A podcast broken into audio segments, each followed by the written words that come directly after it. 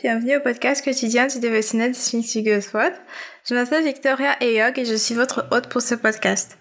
Alors, euh, merci beaucoup de prendre votre temps pour écouter aujourd'hui. Et sans plus tarder, nous allons commencer par la prière. Seigneur éternel, Dieu Tout-Puissant, nous te remercions pour cette opportunité d'écouter ta parole, de l'étudier, de la mettre en pratique. Euh, Seigneur, à cet instant, que ce soit ton Esprit Saint qui dirige cette séance afin que nous comprenions ta parole. Au nom de Jésus-Christ, ton Fils, nous te prions. Amen.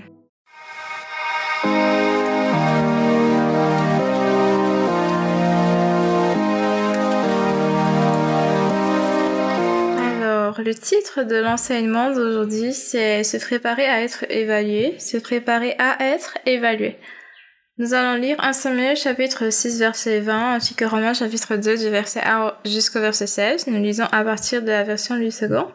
Et nous commençons donc par 1 Samuel chapitre 6 verset 20. Les gens de Beth Shemesh dirent Qui peut subsister en présence de l'Éternel, de ce Dieu saint, et vers qui l'arche doit-elle monter et en s'éloignant de nous? Qui peut subsister en présence de l'Éternel, de ce Dieu saint On a Romains chapitre 2 du verset 1 jusqu'au verset 16. Toujours à partir de la version du second, encore à partir de la version du second. Ô homme, qui que tu sois, toi qui juges, tu es donc inexcusable, car en jugeant les autres, tu te condamnes toi-même. Puisque toi qui juges, tu fais les mêmes choses. Nous savons en effet que le jugement de Dieu contre ceux qui commettent de telles choses est selon la vérité. Et penses-tu, ô homme, qui juge ceux qui commettent de telles choses et qui les fait, que tu échapperas au jugement de Dieu?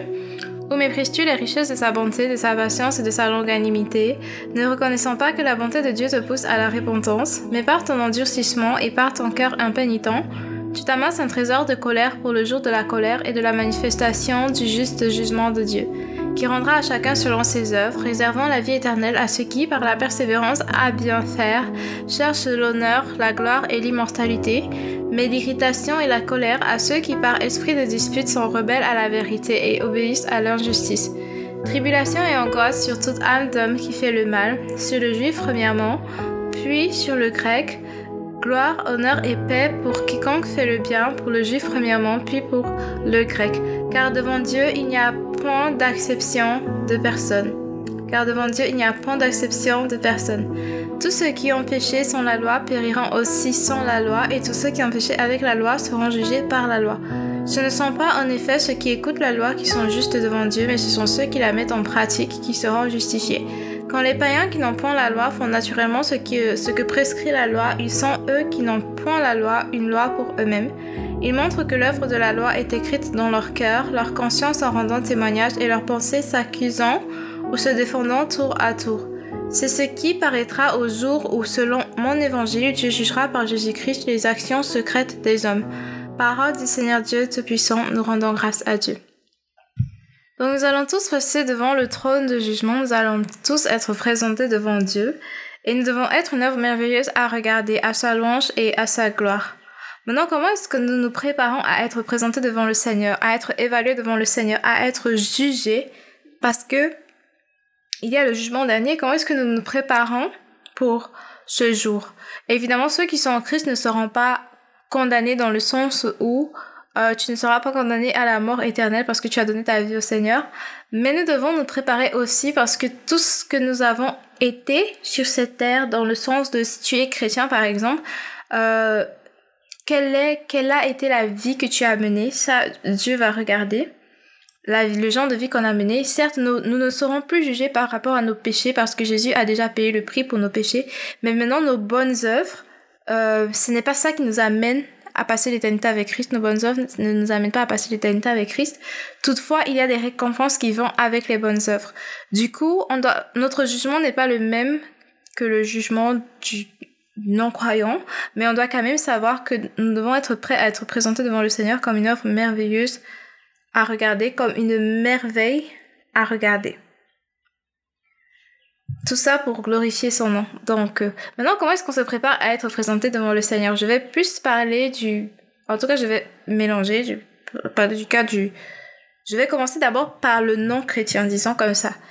Je commence par le non-chrétien. Comment est-ce qu'un non-chrétien peut se préparer à rencontrer le Seigneur? C'est simple, si ce non-chrétien veut effectivement passer l'éternité en enfer, eh bien, il il n'a rien à faire. Il n'a rien à faire pour ainsi dire qu'il continue sa vie normalement, comme si de rien n'était.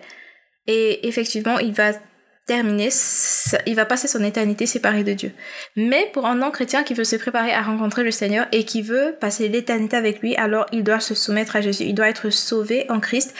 C'est-à-dire qu'il doit reconnaître qu'il est pécheur. Il doit reconnaître que Jésus-Christ est mort sur la croix pour le pardon de ses péchés pour qu'il puisse être sauvé. Il doit reconnaître que le Seigneur, notre Dieu, l'a ressuscité d'entre les morts. Il doit reconnaître que maintenant euh, euh, Jésus est ressuscité. Il doit reconnaître qu'il n'y a qu'en Jésus-Christ qui puisse être sauvé et il doit demander au Seigneur Jésus de le sauver et prendre une décision ferme. À partir de maintenant, à partir de maintenant, c'est Jésus que je vais servir. Et quand tu quand tu prends cette décision, quand tu viens à Christ, euh, il change ton cœur de pierre, te donne un cœur de chair, il, il te scelle du sceau de son Esprit Saint, il te scelle de son Esprit Saint.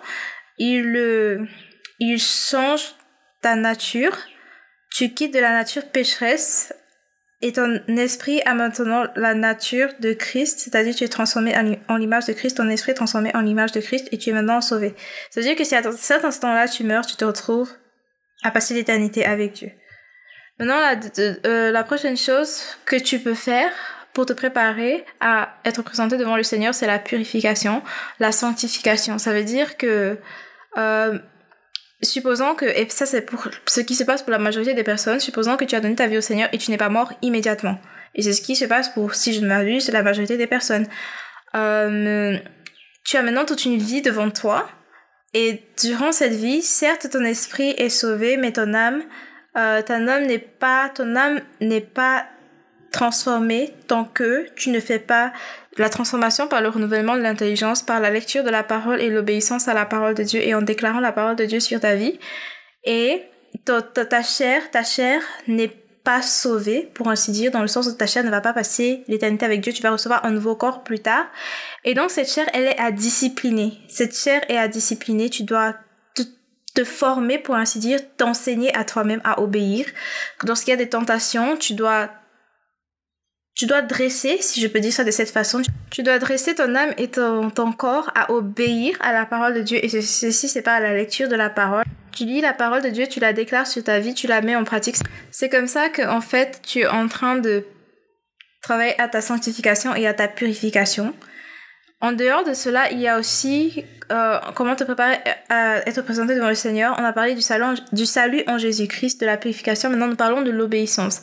Parce que plusieurs personnes se disent qu'il suffit de faire une prière de 5 secondes, 10 secondes, 15 secondes, 30 secondes et que c'est bon, c'est réglé. Mais après, ces personnes se, se disent qu'elles n'ont pas à obéir au Seigneur. Jésus a dit, si vous m'aimez, vous allez obéir à mes commandements.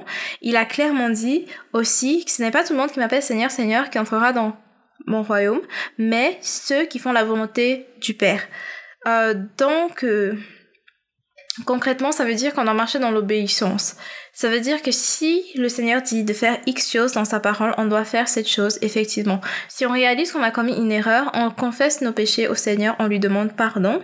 On reconnaît ce qu'on a fait de mal, c'est-à-dire qu'on confesse, on lui demande pardon et on, se répand. La repentance, ça veut dire le changement. On change de façon de penser, on change de façon d'agir et on, on, on, agit maintenant de façon correcte, c'est-à-dire on marche dans l'obéissance perpétuellement. Si tu as commis une faute, tu t'ajustes, tu ne dis pas oh j'ai commis une faute, euh, le sang de Jésus a tout payé, donc autant continuer dans cette faute. Non, il faut faire très attention. Ceux qui choisissent intentionnellement de continuer dans la désobéissance, de continuer dans le péché, il faut faire très très attention parce que la parole de Dieu parle de la possibilité que tellement quelqu'un se donne au péché tellement quelqu'un se donne à ses mauvais désirs que finalement Dieu abandonne cette personne à ses mauvais désirs. Ça veut dire que tellement le Saint-Esprit était là pour te dire mais réponds-toi, mais réponds-toi, mais change, tu as refusé, tu as refusé, tu as refusé.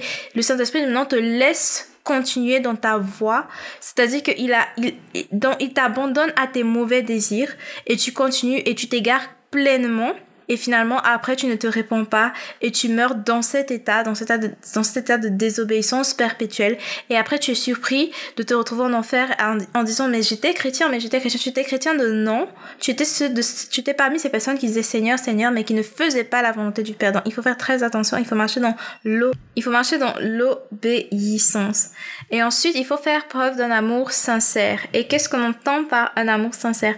On veut dire que malgré parce que quand tu vas décider vraiment d'être, quand tu décides d'être chrétien, parce que la parole de Dieu dit que tous ceux qui désirent vivre pieusement en Christ seront persécutés. Quand tu décides d'être chrétien, les persécutions vont venir. Les persécutions vont venir, les attaques vont venir, les insultes parce que tu es chrétien vont venir, les humiliations parce que tu es chrétien vont venir. Et à ce moment-là, tu seras tenté de haïr ces personnes, tu seras tenté de te venger, tu seras tenté d'abandonner, mais tu dois garder un amour sincère. D'abord un amour sincère envers le Seigneur Jésus, choisir de continuer de lui obéir malgré tout, et maintenant aussi un amour sincère envers les autres, dans le sens où tu pardonnes à ceux qui t'ont offensé, dans le sens où tu continues de prier pour les personnes qui t'ont fait du mal, dans le sens où, comme, comme Étienne, tu es capable de dire, Seigneur, tu es capable de demander au Seigneur de ne pas de ne pas compter ce péché contre ces personnes, de leur pardonner, c'est chapitre 7, verset 60. Tu es capable de dire, Seigneur, pardonne-leur parce qu'ils ne savent ce qu'ils font, Luc 23, euh, verset 34, comme Jésus l'a fait. Donc tu es capable de pardonner et de continuer d'aimer malgré le fait qu'on t'accuse à tort et malgré le fait qu'on te fasse du mal parce que tu es chrétien. Et pour finir, le dernier point que j'ai ici pour aujourd'hui sur comment se préparer pour être présenté devant le Seigneur, c'est la foi. Parce que la foi, notre foi en Jésus-Christ, c'est par cette foi que nous triomphons, par le sang de l'agneau, par notre foi en Christ, par notre témoignage. Et vraiment, la parole de Dieu nous dit clairement que le juste vivra par la foi. Donc nous devons faire preuve de foi, nous ne devons pas nous laisser abattre malgré les circonstances, on ne doit pas abandonner, on ne doit pas se décourager, on ne doit pas marcher avec la tête basse dans la tristesse et tout. Mais non, on doit tenir ferme, on doit tenir debout, on doit faire preuve de foi, on doit écouter les promesses de Dieu sur nos vies, les déclarer sur nos vies et tenir ferme peu importe les obstacles. Et c'est par la foi, c'est par cette foi que nous allons triompher et que nous pourrons effectivement être prêts à être présenté devant le Seigneur comme une merveille à regarder. Je clôture maintenant avec cette citation de Smith Wigglesworth. Nos épreuves nous préparent à la procession et à la présentation devant le Seigneur.